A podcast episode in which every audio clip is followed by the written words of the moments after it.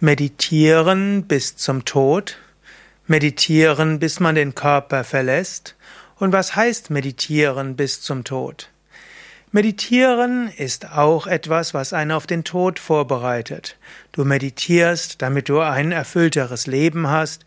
Du kannst meditieren, um mehr Freude im Leben zu haben, mehr Gelassenheit, um gesünder zu sein. Aber alles, was einen Anfang hat, hat auch ein Ende.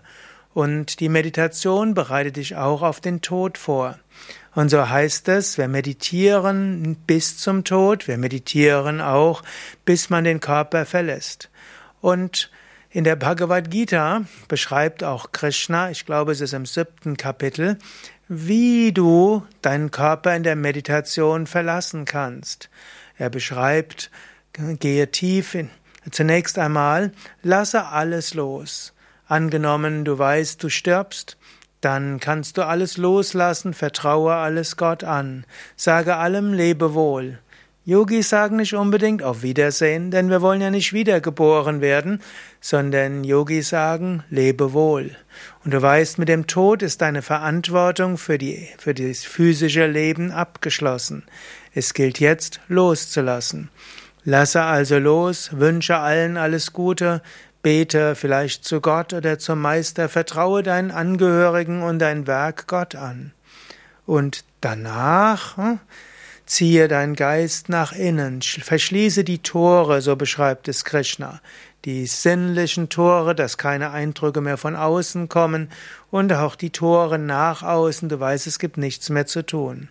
Sammle so deine Energie zunächst im Herzen, spüre in der Tiefe deines Wesens deine wahre Natur und dann gehe von dort mit deiner Energie hoch zum dritten Auge und dann im dritten Auge wiederhole das Om und meditiere dann über das Om und letztlich verlasse dann den physischen Körper über das dritte Auge.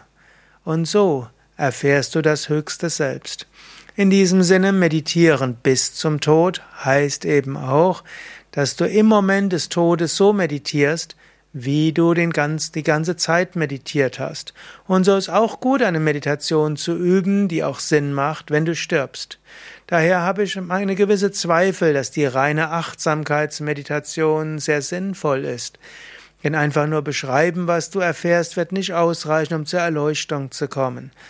Die Achtsamkeitsmeditation hat meiner Ansicht nach sehr wichtige Aufgaben, um dich zu lösen, um die Reizreaktionskästen zu, zu überwinden, um zur Einsicht zu kommen. Aber letztlich brauchst du eine Meditation, die geeignet ist bis zum Tod, bis zum Verlassen des Körpers und die dir hilft, letztlich über den Tod hinauszuwachsen.